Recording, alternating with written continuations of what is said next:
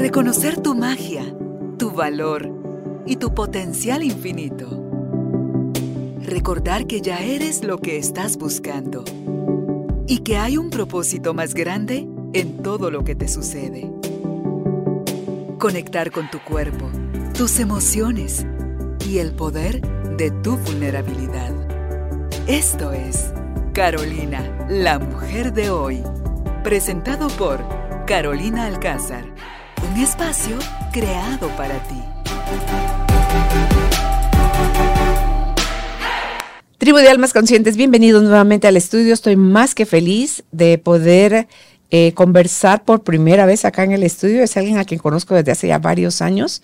Ella es Ana Guzmán, cariñosamente la llamamos Anita, es consteladora familiar y también trabaja en la banca. Y dice, estoy feliz de poder realizar ambas tareas combinándolas. Así que hoy Anita nos honra con su presencia y nos regala un documento bellísimo para poder nosotros seguir aprendiendo y sanando sobre la importancia que tiene que integremos a papá y a mamá tal y como ellos fueron, con todas sus características, para poder dar ese siguiente paso de honrarlos y cuando llegamos a esa fase es cuando realmente podemos hacer las paces con nosotros mismos, con la vida y con los demás. Así que si quieres aprender sobre este tema, quédate con nosotros. Gracias por estar allí. Bienvenidos, bienvenidas. Empezamos. Anita, nuevamente te lo repito ahora en público. Gracias por aceptar nuestra invitación y que alegre que puedas estar con nosotros. He oído muy, muy, muy, muy buenos comentarios tuyos respecto a, tu tarea como consteladora lo acertada que eres, lo dispuesta y abierta que estás a servir y cómo estás pudiendo canalizar toda esa información que le permite a tu paciente eh, encontrar esos puntos que lo llevan al reinicio, al botón de reseteo. Así que gracias por estar acá. Muchas gracias Carolina por este espacio y gracias también por permitirme compartir contigo y con toda, todas estas personas y toda esta tribu de almas conscientes, este tema tan interesante, ¿verdad? Que es el poder hacer las paces con nosotros mismos, que inicia, como tú bien mencionas, desde poder honrar nuestra historia y poder honrar lo que somos, lo que fuimos y honrar también a todos los que fueron parte de nuestra historia, porque mm. a veces pensamos que justamente la honra es algo, como tú bien decías, eh, se gana o se merece, pero realmente no es así, ¿verdad? Incluso vemos que bíblicamente dice honrarás a tu padre y a tu madre, y no dice la, la Biblia si lo merecen. Realmente lo que dice... Eso se lo agregamos nosotros, sí. realmente lo que dice es los honrarás, ¿verdad? Y es ahí donde también todo este tema de constelaciones nos van mostrando eh, ese camino de poder aceptar y a sentir, como decimos los consteladores, todo aquello que fue. Y todo aquello que fue muchas veces fue doloroso, muchas veces fue traumático, muchas veces fue feliz porque también nuestro árbol familiar no solamente eh, es una construcción de hechos que lastimaron, sino que también hay muchas cosas que florecieron, pero aquello que también ha florecido de generación en generación, encuentra nuevas oportunidades de florecer cuando logramos entrar en sintonía con esa honra hacia todo lo que fue y tal y como fue, ¿verdad? No como a mí me hubiera gustado que fuera, ¿verdad? Sí, es que sin eso no podemos ver toda esa luz y toda esa sabiduría que ellos también nos heredaron, no solo nos heredaron sus genes y sus problemas, sino que también nos heredaron todo eso y el precio que ellos pagaron, por, porque sin eso nosotros no estaríamos hoy aquí conversando lo que estamos conversando. O sea, dice, tomó 14 mil parejas, que 14 mil parejas se relacionaran y tuvieran relaciones sexuales para que hoy tú y yo estemos acá. Así que gracias a todos y cada uno de los ancestros y ancestras. Sí, y es justamente ese camino que cada generación va abriendo, eh, porque realmente si nosotros observamos nuestro sistema familiar, a veces vemos que lo que hoy nosotros cultivamos fue el sueño de nuestro abuelo o fue el sueño de una abuela o quizás fue el sueño de nuestra madre o de nuestro padre y hoy el sistema familiar nos da la oportunidad de cultivar esos frutos y no necesariamente son frutos que, que yo haya sembrado o frutos que yo planté la semilla. Quizás se plantaron 14 generaciones atrás una semilla de un deseo por salir adelante, por estudiar, a veces un deseo eh, por expresar arte, por expresar algo. Y cuando empezamos a ser conscientes de eso, es cuando le empezamos a regalar nuevos frutos al sistema familiar, porque como te digo, eh, es muy acertada esta idea de que la familia es como un árbol, ¿verdad? Y cada, cada miembro de la familia vamos siendo como hojitas o ramitas que van floreciendo y de cada rama pueden surgir nuevos frutos. A veces hay ramas que tal vez no lograron crecer como esperaban llegar a crecer, pero van saliendo y surgiendo nuevas ramitas y esas ramitas a veces tienen esa oportunidad de ser frondosas y de dar muchos frutos, ¿verdad? Entonces, para que arranquemos desde el inicio, Anita, es qué es lo que heredamos en nuestro árbol familiar de nuestros ancestros. Pues heredamos todo, ¿verdad? Así como heredamos características físicas, heredamos muchas veces cargas, dolores, pero como te digo, también heredamos todo aquello que ha sido y que ha servido para que el árbol siga creciendo. Heredamos talentos, heredamos muchas veces también eh, lealtades inconscientes que nos hacen sentir que debemos de continuar con algo que a veces no es nuestro y a veces la gran lección que nos toca venir a, experimentar es el liberar al sistema familiar de esa creencia o de esa carga que por generaciones se ha sostenido y a veces somos los primeros héroes, como muchas veces se dicen constelaciones, ¿verdad? Del sistema familiar, porque finalmente alguien logra romper un patrón que muchas veces lleva generación tras generación de repetirse y al final, cuando vemos a nuestra familia como ese gran bosque de posibilidades, es que nuestro, nuestra propia historia puede también ser posibilidades para las nuevas generaciones, ¿verdad? Sí. ahí el por qué es tan importante el sanar nuestra historia, eh, integrarla tal y como fue y como tú decías hace un ratito, no tal como a mí me hubiera gustado que sucediera. Háblanos de esos puntos, por favor. Sí, y aquí creo que el primer punto para sanar nuestra historia es entrar en reconciliación con esos dos grandes personajes de nuestra historia y esos dos grandes protagonistas que es papá y mamá, ¿verdad? De papá y de, y de mamá nos vino lo más grande. Muchas veces tal vez nos tocó un padre o una madre ausente, pero sin esas dos personas y sin todas las personas que están detrás de ellos, nuestra vida no hubiera sido posible, ¿verdad?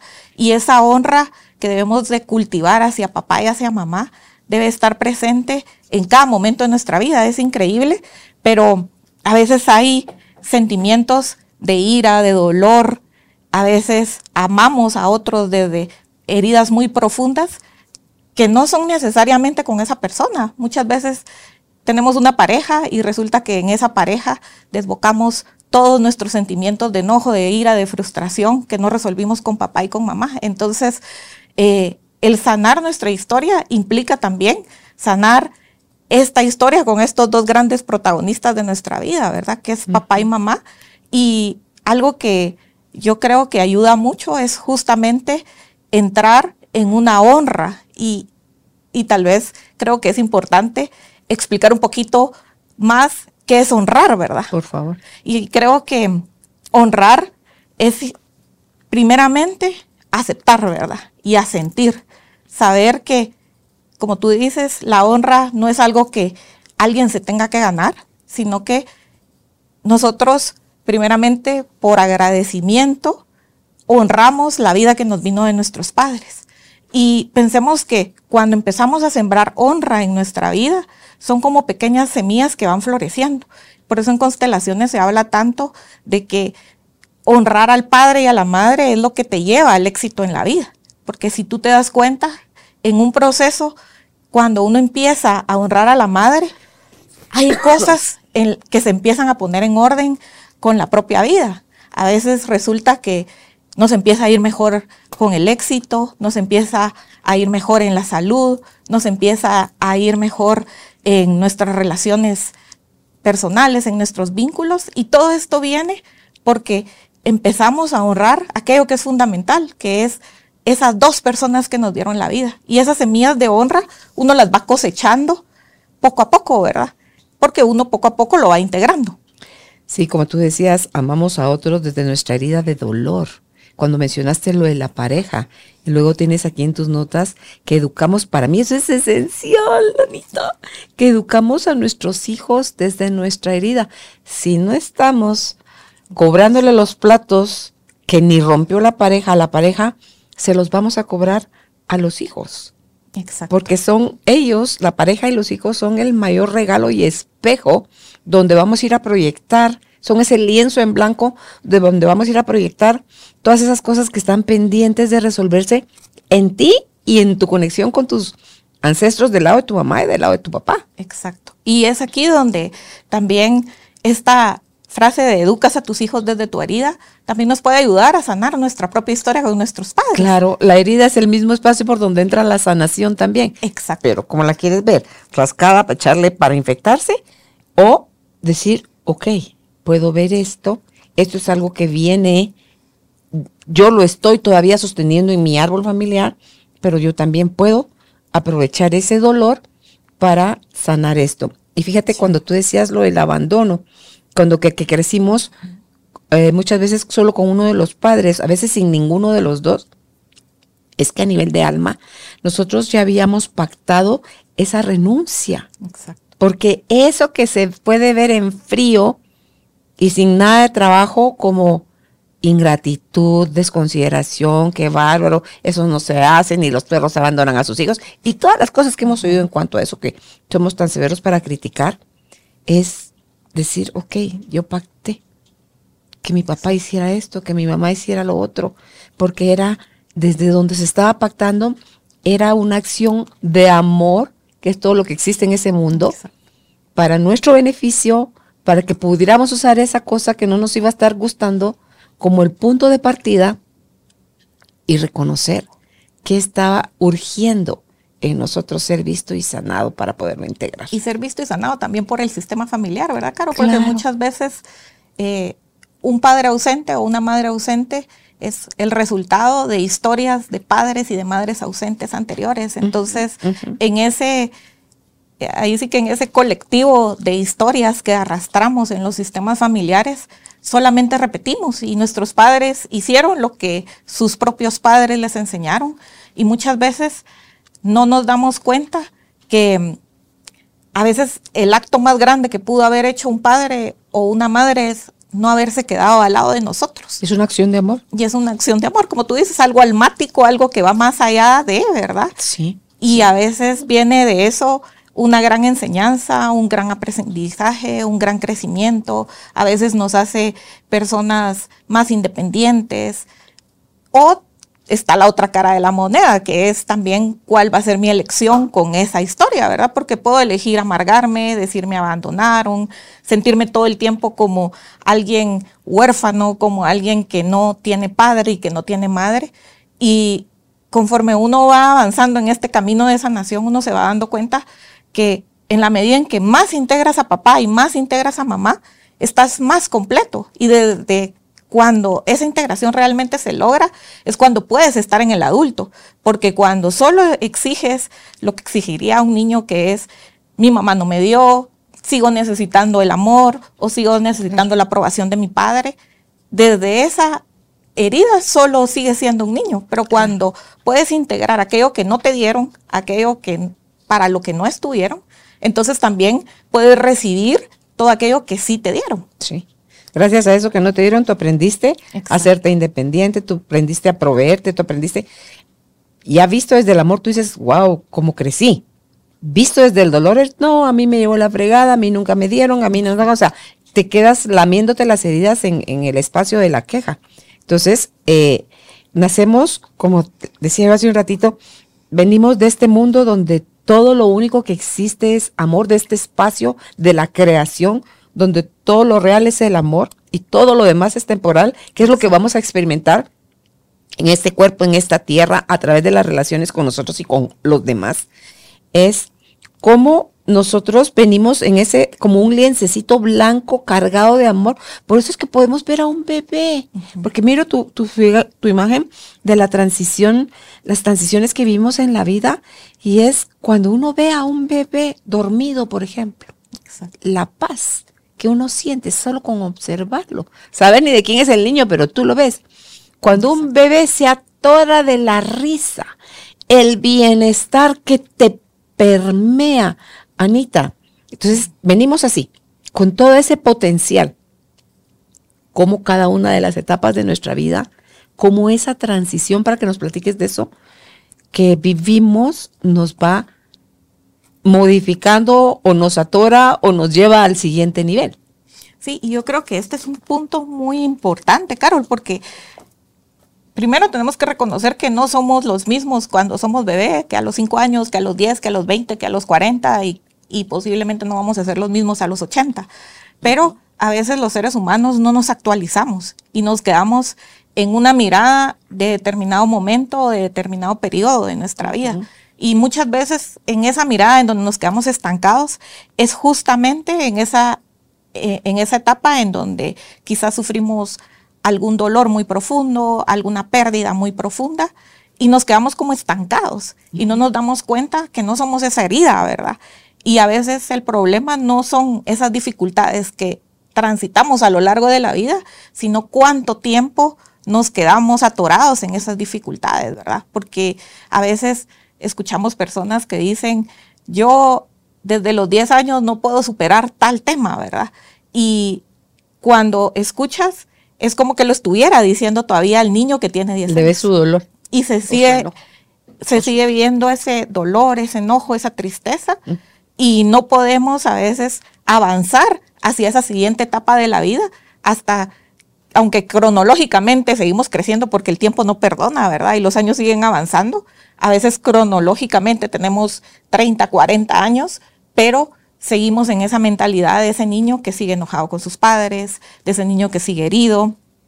Y algo muy importante también de conocer que la vida es etapas, es saber, yo digo, es como cuando uno va manejando, ¿verdad? Y el Waze te recalcula nuevamente una ruta, ¿verdad? Entonces, a cada momento podemos redireccionar y recalcular las rutas en el camino de la vida. No se trata de decir, esto es algo lineal y es el único camino por el cual puedo llegar, ¿verdad? Al final hay sucesos de sucesos en la vida, pero a veces nos quedamos con ese suceso que dolió, con eso que fue duro, difícil, pero cuando podemos ver que es eso, un único suceso en una línea interminable de acontecimientos, podemos observar que entonces está la posibilidad de darle su lugar, porque es lo que realmente sana, porque no podemos negar aquello que nos dolió, aquello que fue difícil, pero cuando le damos su lugar y la justa medida en donde corresponde y en el momento en que esto sucedió, podemos seguir avanzando y podemos redireccionar y ahí sí que recalcular una ruta, ¿verdad? Decir, hasta hoy decido que esto que tanto me ha dolido, lo decido dejar en el pasado y empiezo a ver el futuro con una nueva expectativa, ¿verdad? Lo que hablábamos antes de empezar a grabar. Exacto. Y sí, es ese, ese hábito que tenemos tan arraigado de teñir nuestro presente con las historias que nos contamos, nos queremos seguir con, porque tiene un beneficio, pues soy víctima. Y como víctima no me tengo que hacer responsable de nada. Es alguien más, o sea, le lanzo a alguien más la responsabilidad de que esa persona es la que tiene que cambiar. Entonces, es clave, como tú decías, actualizar nuestros valores y nuestras creencias. Totalmente. Hay caducación, pero terrible. Y seguimos nosotros dándole vigencia, vigencia. Si todas las noches cuando tú conectas tu celular para que se quede cargando, se actualiza. Exacto. ¿Y tú por qué no te actualizas? ¿Por qué te interesa más actualizar el teléfono? Porque si no actualizas el teléfono, esa chará se vuelve lenta, se, atora. entonces tú dices, lo mismo nos pasa a nosotros. Totalmente. Revisemos nuestras creencias, revisemos nuestros valores, porque van cambiando conforme nosotros vamos creciendo. Todo lo que ya nos sirva, gracias por lo que fue y adiós. Y eso sí creo yo, Anita, que es importante hacerlo desde el amor y la gratitud. Totalmente. No porque estuvo bonito y color rosado, sino que porque traía un regalo que yo no pude ver, pero ahorita lo puedo ver y decir gracias. Ya no te necesito, puedes seguir tu, tu camino o mi árbol o mi vida, mi historia ya no requiere de esa añelina, porque nosotros tenemos una botella, un vaso con agua y le, una gotita que le eches de añelina azul, vamos a decir, Se tiñe se todo. tiñe todo el vaso. Exacto. Eso es lo que hacemos nosotros con no querer o no saber cómo perdonar y soltar. Sí, y esta parte de perdonar, ¿verdad? Que no solo es perdonar al otro, porque a veces vemos el perdón como algo que yo le voy a dar a otro, pero realmente eh, el primer perdón empieza por, por mí misma, ¿verdad? Aquellas- aquellos aspectos en donde tal vez no pude, porque también hay que reconocer todas aquellas cosas en donde tenemos limitación, limitaciones, somos seres humanos y todos tenemos limitaciones en determinados temas, ¿verdad? Por supuesto, todos tenemos también N cantidad de potenciales, potenciales que podemos desarrollar, ¿verdad? Pero muchas veces desarrollar esos potenciales implican ciertos sacrificios y a veces no estamos dispuestos a hacer esos sacrificios. Entonces ahí viene esa parte de perdonar, ¿verdad? Fíjate que siento como algo se destapa entre mi sacrificio versus renuncia, que aparentaran ser lo mismo. Totalmente. Pero ¿cómo vemos el sacrificio? Como algo que, o sea, como algo que te va a costar, que te va a doler, que no te va a gustar. Entonces deja de sacrificarte. Y si te haces verdaderamente consciente, elige desde el amor renunciar a eso que no te produce nada bueno, no te construye, al contrario, te estanca y lo peor, te destruye. Entonces, dice que el que vive en eterno sacrificio, ¿cómo era que decía Enrique Orbera? Cuando yo lo escuchaba a él, que cuando uno vive en un eterno sacrificio, vas a terminar amargándote. Totalmente. Porque vas a estar esperando que te lo vean, lo valoren, lo compensen. Exacto. ¿Cómo de dónde? Y es ahí donde te das cuenta que muchos de los sacrificios son sacrificios que uno de entrada no estaba dispuesto a hacer, porque muchas cosas son cosas impuestas. A Sí, veces sí. la sociedad nos impone que tenemos que estar fit, por ejemplo, ¿verdad? Entonces nos imponemos nosotros como sacrificio el hecho de decir tengo que estar a dieta o tengo que hacer ejercicio todo el tiempo. Pero, y lo vemos como eso, porque lo vemos como algo que nos impuso alguien más. Pero como tú dices, cuando uno puede decir, esto no es algo que lo estoy haciendo por sacrificio, sino porque es algo que soltar, quizás el no levantarme temprano y ponerme los tenis para salir a correr, y que implica quizá una nueva rutina y, y todo lo que esto pueda conllevar, ¿verdad? Pero al final es algo que me va a ayudar, algo que va a beneficiarme. Pero mientras no lo vea como un beneficio, lo veo como un sacrificio. sí. Por eso, hazte consciente que todo el día, a toda hora, estás eligiendo. Incluso dice que ni dormidos descansa el cerebro y te muestra cosas que ojalá las quieras ver en el sueño. Y eh, que cada elección que tú haces durante el día, innegablemente vas a renunciar a algo. Exacto. Sí. ¿Como pan o como tortilla? Quiero los dos. Bueno, pues con el pan y la tortilla, pues, pues no me quejo de que porque yo no bajo de peso. ¿ah? Ok, quiero pan, quiero tortilla. Ay, es, es que me engorda más. No me engorda, me inflama más el pan que la tortilla. Y es que si no como ni pan ni tortilla no me lleno. Y es entonces empiezas a ver toda la cantidad de cosas que te has dicho Sí. por años que hiciste tu verdad inamovible y que entonces puedes ver el resultado. Entonces es, ok, mejor hazte preguntas como, ¿esto me acerca o me aleja de la meta de lo que digo que quiero alcanzar? Újole, mano, ni el pan ni la tortilla me acercan a la meta. Por- traje esa- ese ejemplo porque tú hablaste de, de lo del peso. Pero, eh, ¿qué es más amoroso Sí. para mí? Exacto. comer más frutas, más verduras, más en mis tiempos, hidratarme o atiborrarme de este delicioso pastel, este brownie con una bolota de helado de vainilla. Exacto. Entonces, todo es cuestión que te replantees y vas a ver cómo, si haces una miradita así por el retrovisor de la, de la sanación, sí, con razón, cuánta cosa yo dejé de hacer o hice en contra de mí misma y por eso los resultados que, que obtenía. Y cuántas decisiones a veces tenemos como solidificadas en nuestra vida, porque a veces tenemos ideas o creencias que como tú dices, nos las compramos hace 20 años y se quedaron grabadas en nuestro disco duro y nunca más nos las volvimos a replantear. A mí me encantaba mucho algo que, que se repetía muy constantemente en Access, ¿verdad? Que es, haz elecciones por los próximos 10 segundos, porque realmente eso es la vida. Tenemos 10 segundos para elegir qué estamos haciendo en este momento.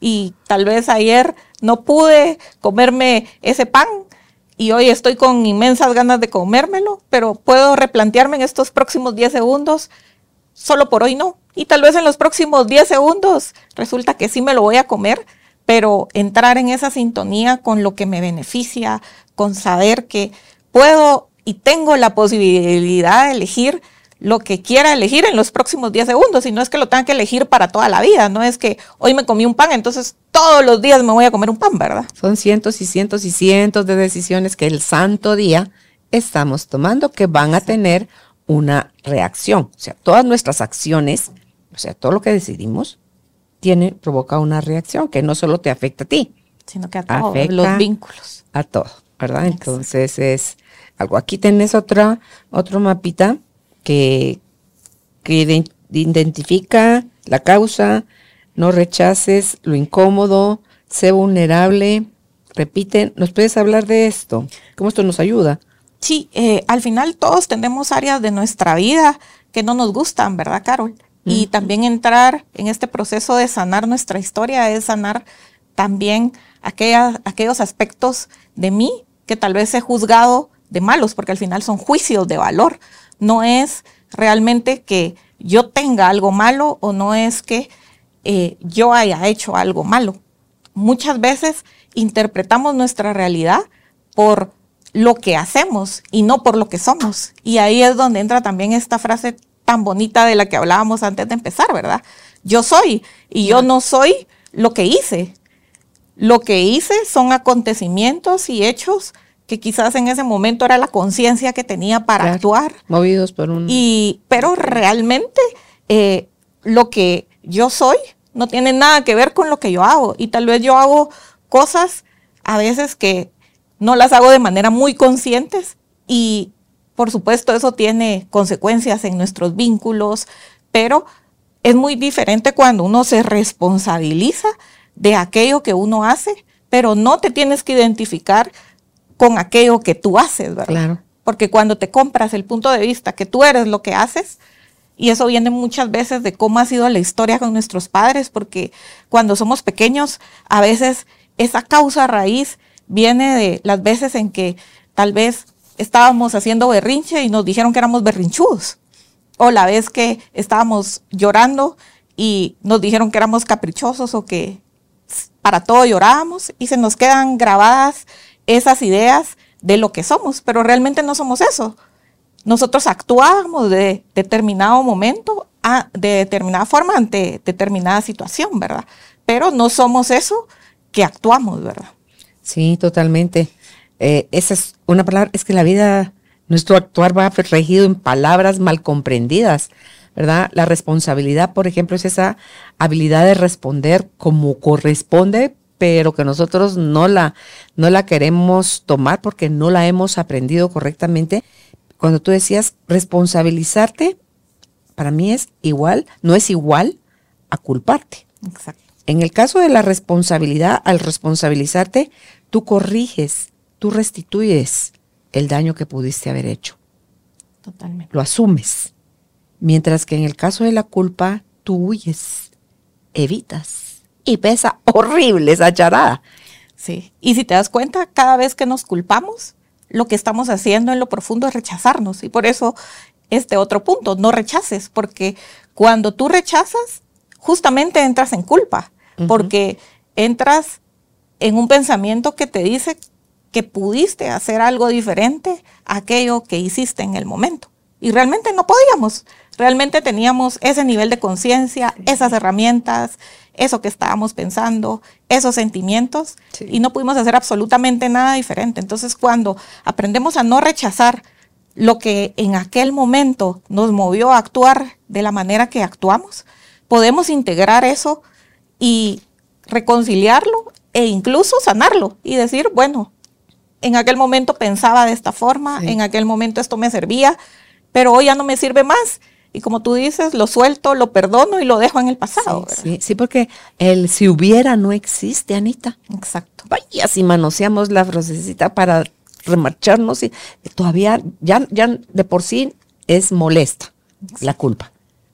Y te das de latigazos es culpándote y si hubiera hecho y si hubiera hecho y por qué no la viste y por qué no le dije y por qué no le hice saber cuánto la amaba y por qué ¿Por qué? Porque estamos en un no aceptación de la realidad de ese momento y queremos como que dame cualquier chance, Señor, por pequeña pequeño que sea, de modificar lo que está sucediendo que no me está gustando, me está doliendo mucho. Exacto.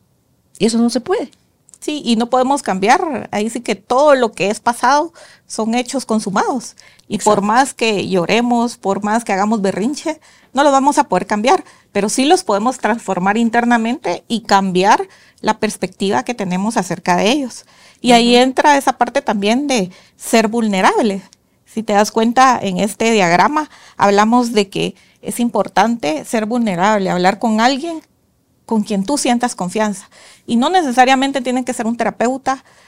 Por supuesto que un terapeuta nos puede dar más herramientas o nos puede, eh, de acuerdo a lo que ha estudiado y a su experiencia, darnos herramientas diferentes, pero también podemos ser vulnerables con las personas que nos aman, porque a veces incluso los nuestros o quienes se vinculan todos los días con nosotros tienen grandes respuestas para cosas que a veces nosotros no preguntamos o no exponemos ante los demás por el hecho de sentir me pueden lastimar o me van a ver débil o se van a aprovechar de mí, ¿verdad? Entonces esta parte de darte la oportunidad de ser vulnerable en pequeñas cosas, a veces en, en aquello que tal vez te da miedo y los miedos hay que irlos trascendiendo poco a poco, ¿verdad? Porque no es si me da miedo el agua, no me voy a ir a tirar de un solo a la piscina. Tal vez de repente empiezo por meter un pie y luego ya meto todas las piernas y luego me meto por completo al agua, ¿verdad? Y así es la vulnerabilidad,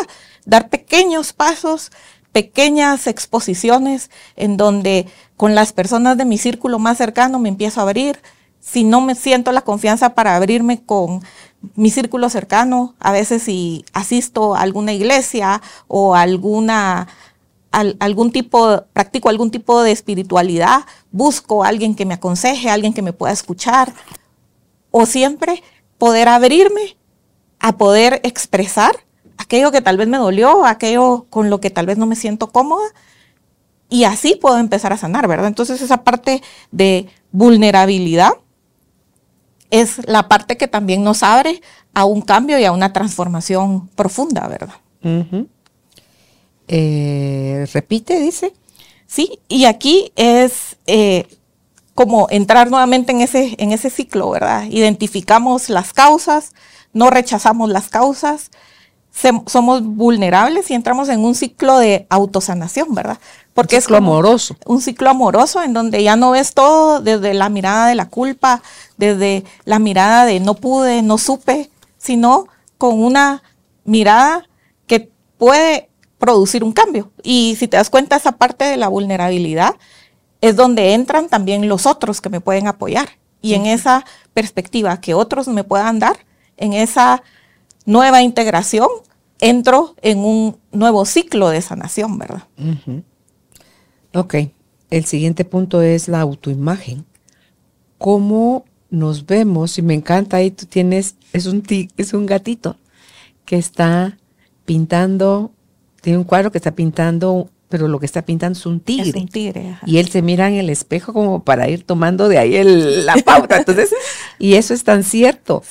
No es cómo te ven los demás, Y eso cómo nos importa cuando tienes muy alto el, el temita dentro de la opinión de los demás, cuánto te limita. Exacto. Es más importante que eso, es cómo te ves tú a ti mismo, qué esperas tú de ti, cuánto estás dispuesto a renunciar tú a ti Exacto. por buscar la aprobación en los demás.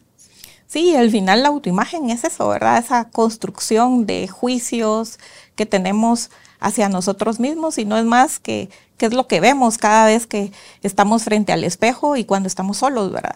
Yo siempre les digo a las personas, podemos huir de todo mundo, pero no podemos huir de nosotros mismos, ¿verdad? Nos despertamos y nos acostamos con nosotros mismos y desde el inicio del día nos empezamos a decir cosas y los pensamientos son poder, los pensamientos son energía y todo aquello que nos repetimos a veces de manera consciente o inconsciente son cosas que luego las vemos reflejadas en la vida, ¿verdad? Y me gustó mucho esta imagen de ese gatito porque es así como realmente vamos construyendo nuestro día, ¿verdad? De lo que yo me digo al espejo y de lo que yo veo cada vez que me veo al espejo, voy construyendo mi día y voy construyendo mi autoimagen. Y esa autoimagen viene de cómo me vieron también los otros, porque esa es la interpretación o las primeras grabaciones que yo tengo de quién soy o cómo me veo, ¿verdad? Si mi mamá me dijo, te ves gorda, te ves flaca, te ves alta, te ves baja, esas son pequeñas interpretaciones que a veces voy arrastrando a lo largo de mi vida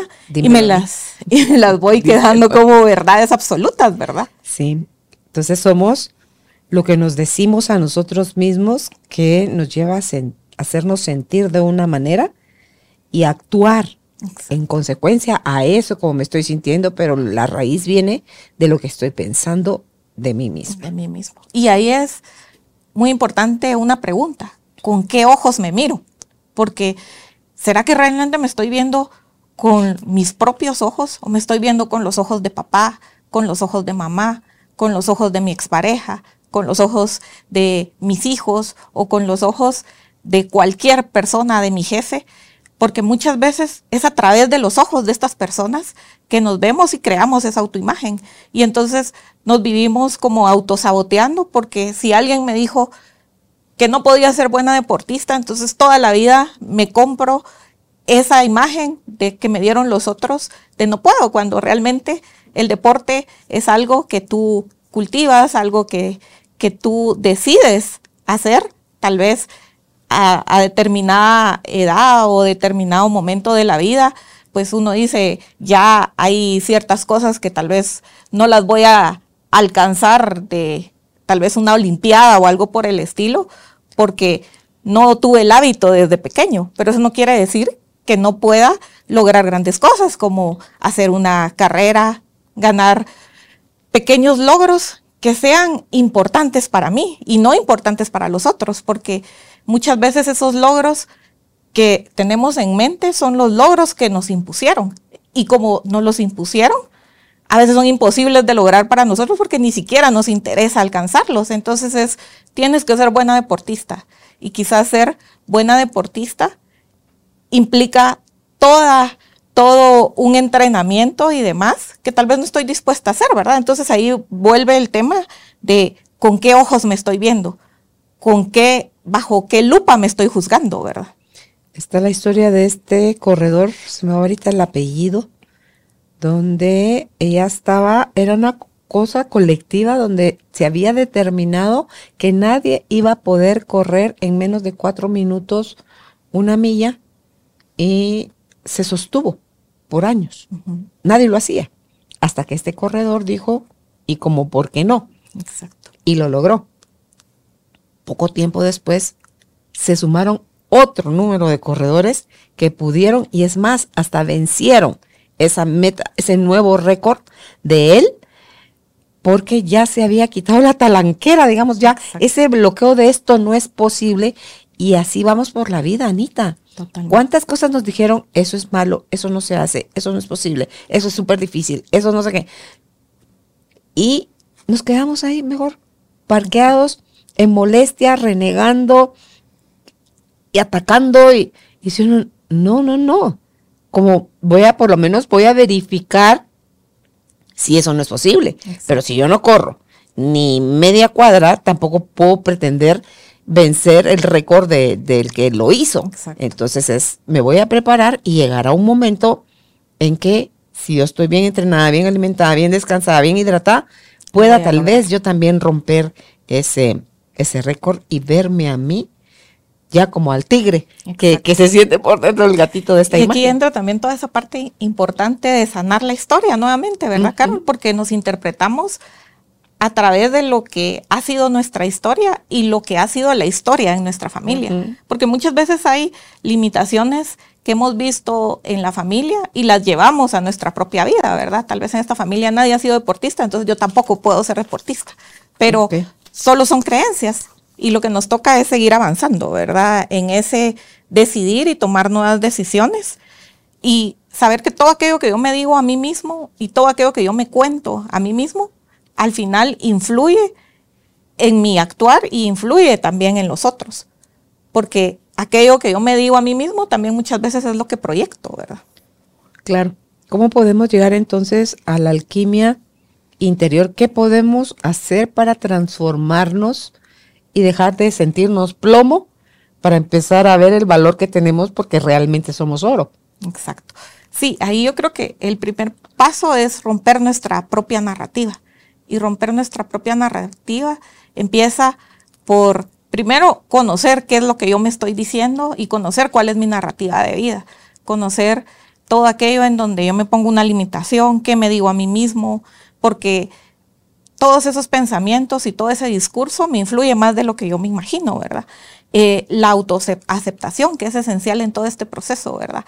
Aceptarme tal y como soy, con mis, con, las cosas buenas, con las malas, con aquello que puedo, con aquello que todavía me cuesta, ¿verdad? Porque que hasta el día de hoy no lo haya podido hacer no quiere decir que no tenga el potencial para hacerlo, ¿verdad? Porque al final eso somos los seres humanos. Somos seres llenos de potenciales, pero está en nosotros si lo queremos desarrollar o no. Todos tenemos el potencial de la lectura, del deporte, de eh, poder alcanzar grandes cosas, la meditación, el éxito, tantas cosas que son potenciales, que todos venimos con eso, ¿verdad? Y, y, en la medida en que tú te autoaceptas, en esa medida puedes entrar en descubrir y darle más valor a todos esos potenciales, ¿verdad? Em, y en esos potenciales, Anita, no olvidemos que también tenemos la potencialidad de robar, de matar, de hacer cosas que no son bien consideradas, que hay leyes humanas que condenan eso y pues pues ir a parar a la cárcel o, o lo que sea. Entonces, tienes el potencial de matar, eliges no hacerlo. Exacto. Tienes el potencial de robar, eliges no hacerlo. Totalmente. ¿Verdad? Entonces no niegues ese potencial también. Porque el positivo y el negativo. Sí, porque es la luz y la sombra, ¿verdad? Claro, el, para que la batería de luz funcione un, un, juguete o algo, tienen que entrar los dos polos, o sea, la batería completa, para que pueda eh, cumplir la función para la que fue creada. Exacto. Sí, y aquí es donde también yo yo una de las cosas que más recomiendo en las sesiones de terapia es también que podamos elaborar un listado de nuestros logros, porque eso nos cambia la narrativa de nuestra vida. A veces eh, hemos alcanzado n cantidad de logros en nuestra vida y esos logros deben de ser logros que son significativos para mí, no para nadie más, ¿verdad? Porque tal vez para mí un logro es mantener una rutina todas mis mañanas, ¿verdad? Pero esa rutina Tal vez alguien más lo puede ver como, ay, es algo pequeño, algo insignificante, pero esos pequeños logros de cosas que yo he alcanzado, nunca minimizarlos, ¿verdad? Y constantemente hacer un listado de todas aquellas cosas que logré, ¿verdad? Ahorita que iniciamos un año, es también muy valioso hacer un registro de todo lo que logré el año anterior, todas aquellas, aquellos pequeños triunfos que tuve, a veces son triunfos incluso de cosas en donde pude tomar conciencia de algo y eso hizo un cambio de 360 grados en mi vida, ¿verdad? Entonces, eh, lo malo que has vivido es solo un acontecimiento en una línea interminable de acontecimientos y podemos contar muchas historias de nuestra vida, ¿verdad? Esas historias que podemos contar son historias tanto de dolor como también historias de logros. Entonces, creo que una de las cosas que nos ayuda también a entrar en esa sintonía con reconocer todo lo bueno que hay en nosotros es hacer y crear historias de logros, crear también nuestras propias nuestros propios listados de esos potenciales, porque también, como te digo, es reconocer qué potencial tengo. Tal vez me gusta mucho leer y tengo el potencial de convertirme en una gran lectora, pero no he desarrollado el hábito de la lectura. Entonces es un potencial que tengo. Eh, algo muy importante también es no inventarnos fantasías de lo que creemos que somos, porque a veces nos contamos mentiras a nosotros mismos de querer hacer algo o de querer lograr algo y son puramente fantasías que vienen nuevamente influidas por aquello que nos dijeron que debíamos lograr, ¿verdad? La princesita. Exacto. Mi muñeca. Exacto. O sea, todas las cosas que te dicen cuando eres niño y que te lo crees de verdad y llegas a vivir el rol con todo. Exacto. La inútil, la tonta, la torpe, la aragán, el payaso, el olvidadizo, o sea, todas las etiquetas Exacto. que nos pusieron. Incluso etiquetas positivas, ¿verdad, Carol? Porque muchas veces desde el Arrastran. amor nos dicen, eh, tú vas a ser una excelente madre de familia y quizá en tu proyecto de vida no estás No ser quieres madre tener hijos y o no quieres no tener hijos o no puedes tener hijos y eso crea una gran frustración. Entonces, eh, por eso es tan importante esta parte de no inventarnos fantasías acerca de nosotros mismos. Y creo que también algo que ayuda mucho en sanar la historia es fijar también un presupuesto emocional, así como fijamos presupuesto en nuestras finanzas y decimos esta parte de mis gastos las voy a dedicar para estas cosas, fijar un presupuesto emocional hacia qué importancia le vamos a dar a todo aquello que los demás piensan acerca de nosotros. Porque ese es el poder que nosotros les damos a los demás, ¿verdad? A veces si vivimos de, de qué va a decir las, las otras personas, qué complace a los otros o qué hace feliz a los otros, estamos dándole todo nuestro presupuesto emocional. Entonces, cuando logramos Mm. hacer también un presupuesto emocional de decir, este pedacito sí es importante de qué piensa mi familia, mi pareja o todos mis vínculos cercanos, pero todo esto lo dejo también para mí. Entonces ahí empezamos también a crear una nueva relación con nosotros mismos, en Claro. donde también tiene lugar aquello que es importante para ti, porque así como excluimos personas, hechos de nuestra historia, a veces el gran excluido de la historia somos nosotros mismos, ¿verdad, Carol? Claro, porque te llevaste a la bancarrota emocional. Exacto. Te dejaste pan- tan para de último que te olvidaste de darte a ti. Asociaste que dar, dar hasta sangrar era amor y no, no era cierto. El dar en las constelaciones, ustedes lo ven, debe ser en equilibrio. En equilibrio. Sí, aquí es donde también te das cuenta que ese equilibrio, incluso desde la perspectiva de constelaciones, tiene que ver mucho con el lugar que ocupamos. Ese lugar que ocupamos en nuestras relaciones, en nuestros vínculos, no solo en la familia, porque en la familia nuestro lugar está dado por el momento en que nos integramos a ella. Es decir, eh, Cuando llegaste al mundo. cuando llegaste al mundo, el número de hijo que eres, si eres eh, el padre de tus hijos, ¿verdad? Y todas estas relaciones de, que tienen que ver con lugar, pero en lo que vemos en las constelaciones, todas las personas están mucho mejor cuando logran estar en el lugar que les corresponde.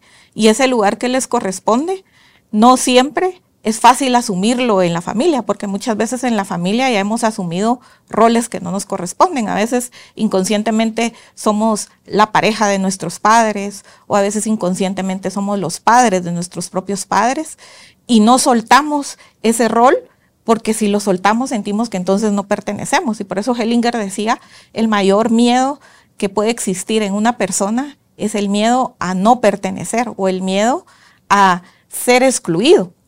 Y es ese miedo que se nos activa cuando muchas veces estamos en un desorden de lugar, porque estamos ocupando un rol que no nos corresponde, pero a veces por miedo a soltarlo, permanecemos ahí y no nos damos cuenta que permanecer ahí nos impide estar en nuestra propia vida y en nuestro propio lugar. Y cuando finalmente dejamos a nuestros padres en el lugar de padres, a nuestros hijos en el lugar de hijos, y nosotros asumimos nuestro lugar como hijos de nuestros padres, entonces ahí empezamos realmente a construir una vida que es buena para nosotros, es buena para nuestros anteriores y es buena para los que vienen después de nosotros, ¿verdad? En esto que acabas de decir de eh, por miedo a no pertenecer y a ser excluido, dejamos de estar en el lugar que nos corresponde. El único lugar que deberíamos ocupar es ese. Exacto. Eh, en el caso de con los hermanos, Anita, estamos en la misma línea, pero hay antigüedad. Exacto, O sea, hay antigüedad. Los que nacieron antes y los que nacieron de último. Sí. Cuando uno se va para atrás y el de atrás se va para adelante o el de en medio alza las manos o el de, o sea, todo ese desorden, ¿cómo se va a ver reflejado? Muchas veces se ve reflejado en que tú te das cuenta que, por ejemplo, a veces un hermano menor pretende ser o cumplir todas las funciones que cumple un hermano mayor y quiere sobreproteger o a veces quiere ser el que lleva la batuta delante de todos los hermanos y a veces no nos damos cuenta que entramos en un desorden del lugar porque resulta que a veces siendo el hermano menor me siento con autoridad sobre todos mis hermanos y a veces esa autoridad es una autoridad que el mismo sistema me ha dado, porque tal vez el hermano mayor no ha podido asumir su lugar. Entonces, ¿O no ha querido? o no ha querido. Y entonces lo que nos toca desde la perspectiva de constelaciones, primero es reconocer aquello que los demás no han podido, pero reconocer que también aquello que ellos no han podido, no me toca a mí resolverlo o no me toca a mí asumirlo. Porque si te das cuenta, cuando entramos en desórdenes del lugar, eso es lo que hacemos. Vemos al otro débil, vemos al otro pobre, vemos a él no puede, pero yo sí puedo. Entonces, al entrar, chengue. Más desmadre hace uno ahí. Sí. al entrar a decir yo soy el Salvador y yo soy quien puede, empiezo a crear un desorden en todo el sistema. Sí. Y es lo que más vemos en las constelaciones. En- yo te podría decir que de todos los pacientes con los que he trabajado, te podría decir que en más del 90% de las constelaciones alguien está movido del lugar. Y casi siempre pensamos que nos movemos del lugar porque nos lo imponen, pero realmente nos movemos del lugar por amor. Y Hellinger decía algo muy interesante que es que por eso los padres deben de siempre tener esa posición de adultos Ocupar su lugar. y ocupar su lugar, porque cuando el hijo ve susceptible al padre o ve pequeño al padre, entra en él por amor, decir, el yo por yo ti. te sostengo, yo por ti, ¿verdad? Y ese yo por ti le quita fuerza al padre y debilita enormemente al hijo, porque entonces el hijo va cargando como que fuera una mochila detrás de él al padre y no puede con sus propias fuerzas ir- hacia la vida, porque sigue viendo la vida del padre. Entonces, por eso, cuando finalmente en una constelación logramos ordenar temas del lugar, es increíble, pero vemos cambios sorprendentes en las vidas de las personas con el simple hecho de haber recuperado el lugar que te correspondía en la familia, ¿verdad? A ti. O A sea, ti. No solo se te corrige a ti, al- ayudas también. en- ayudas a todo el sistema familiar, porque es, si yo estaba ocupando el lugar de mi mamá, por ejemplo, yo siendo la madre y no siendo hija, eh, cuando yo regreso a mi lugar de hija, yo le doy a mi mamá la oportunidad de ser madre. Y cuando mi mamá puede ser madre, no solo es madre para mí, también es madre para mis hermanos. ¿Y si mi mamá ya se murió?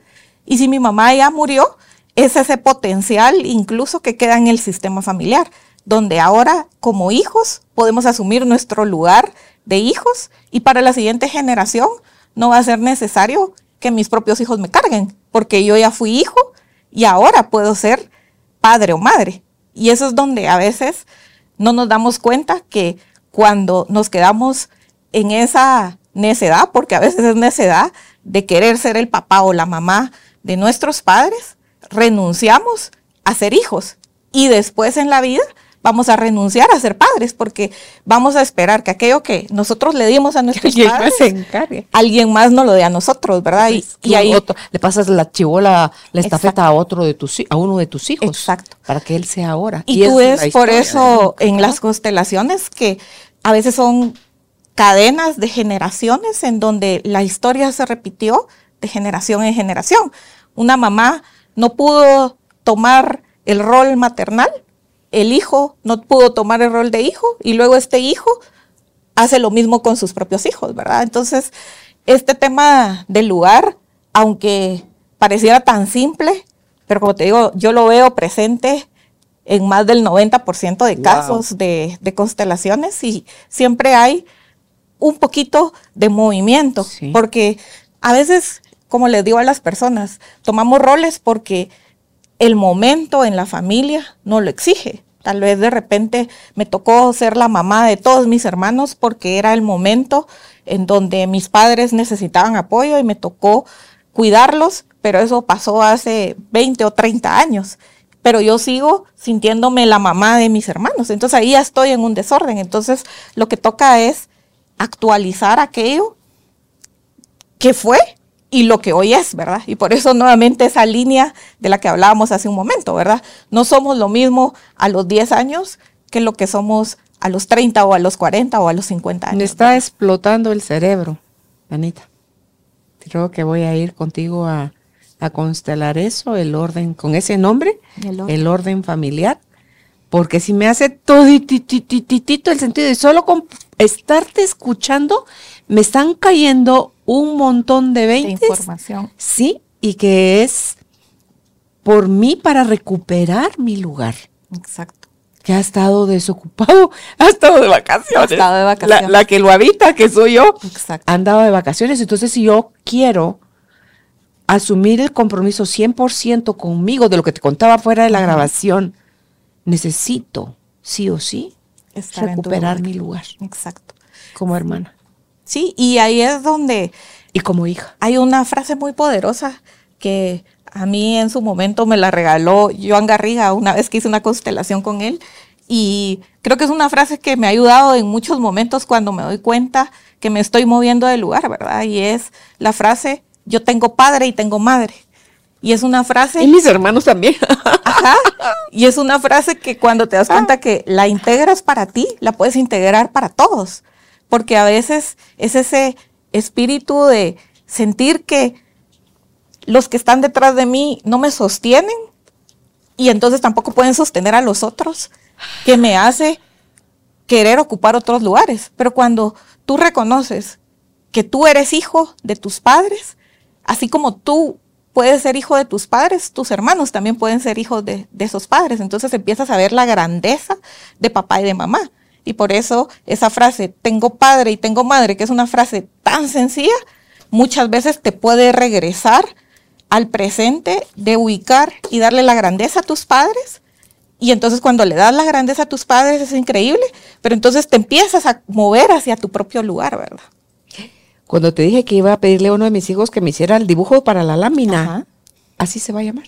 Así esa, esa frase va a estar ahí pegada. Yo tengo padre y tengo madre. Exacto. Y después ya van a venir los dibujos con las otras frases y mira, pues hasta que entre a tuétano, pues, a, cada una de mis células y pueda yo ocupar el lugar que me corresponde. Sí, Porque sí me movieron, a mí me movieron de lugar. No, yo fui de metiche a meterme, no, me movieron de lugar. Y entonces em, quiero recuperar mi lugar. Creo que es un lugar hermoso y quiero recuperarlo. Sí, y, y vas a ver, Carol, que en la medida en que tú le empiezas a dar el lugar a los otros, en esa medida encuentras cada vez más tu lugar, porque muchas veces es en ese desfase de lugar en donde nos perdemos a nosotros mismos, porque entonces estoy en haciendo aquello que tendrían que hacer otros, estoy pensando por otros, pero cuando recupero únicamente... O no respetando las decisiones de O no respetando las decisiones de otros. O cuestionándolas. Y, y, eso te sirve absolutamente para todas las relaciones, ¿verdad? para la pareja, por ejemplo, era muy, muy común que a veces en la pareja nos desordenamos a entrar a veces en el rol de paternal o maternal hacia la pareja. No, ahí sí ya me ordené. ahí por lo menos ya me ordené.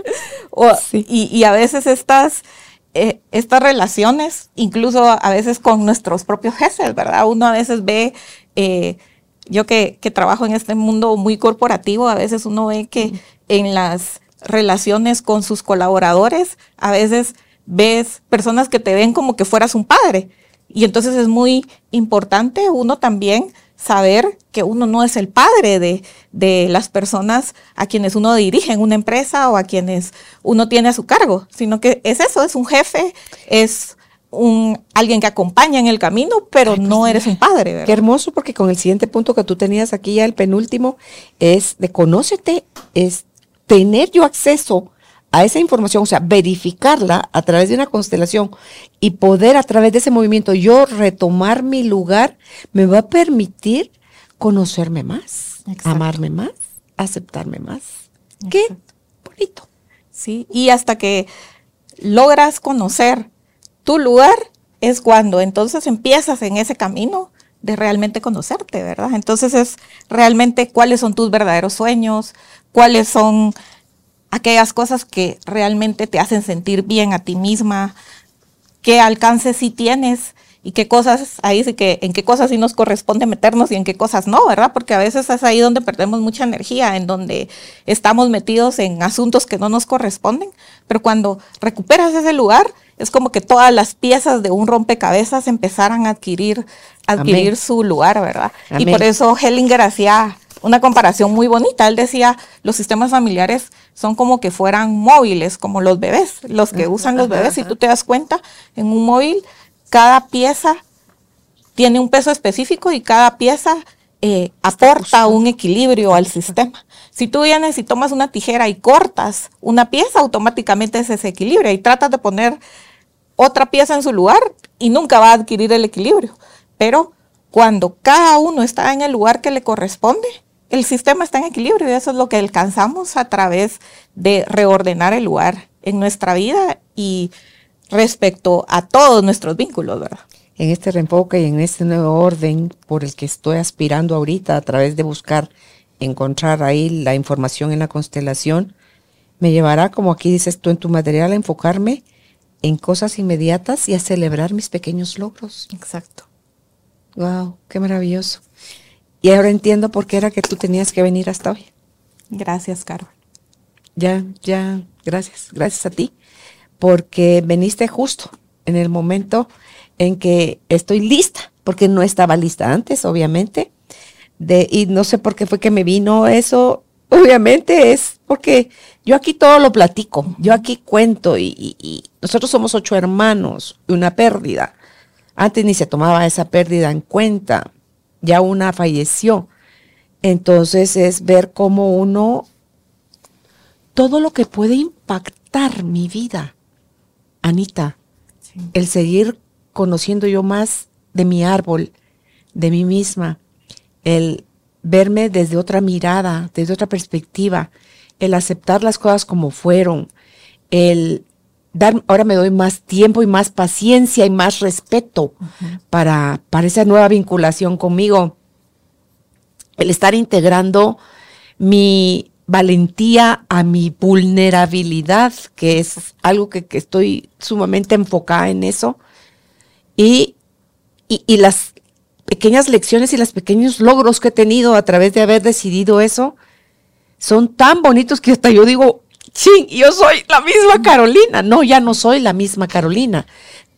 Estoy pudiendo ver mis nuevas formas de interpretar, de estar, ya no es de reaccionar, yo era archirreactiva, sino de, desde el silencio, decir, ah, caray, o sea, wow, gracias Dios mío, madre, es que interesante, eso nunca lo había pensado, no había siquiera pasado en forma de mi mente, o era impensable que yo fuera a hacer ese tipo de, de cosas que van más enfocadas desde el amor por mí y por, por los demás. Entonces, sí, Sí, si te das cuenta, Voy a hacer. Carol, al final todas esas son pequeñas semillas que tú has sembrado, como veníamos hablando, ¿verdad? sí, sí, a través de los años. A través de, de los años. De la búsqueda, sí. has- en esa búsqueda Sí. también has sembrado tantas semillas de bienestar para tantas personas y ahí sí que has honrado todo aquello que tú has recibido Sí. y lo has devuelto a la vida, que es el otro principio Ay, de qué constelaciones tan lindo, ¿verdad? Que cuando uno realmente puede honrar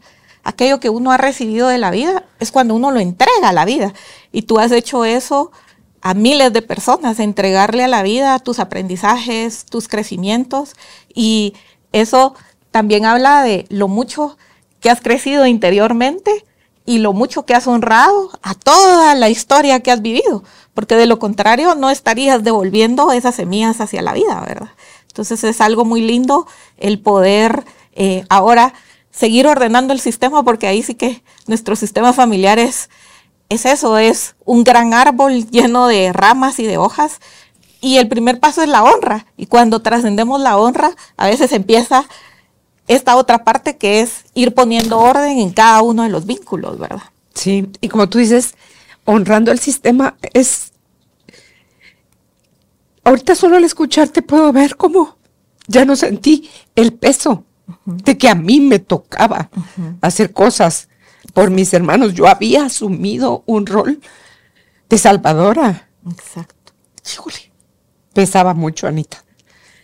Eh, lloro de, de gusto, de alegría, de...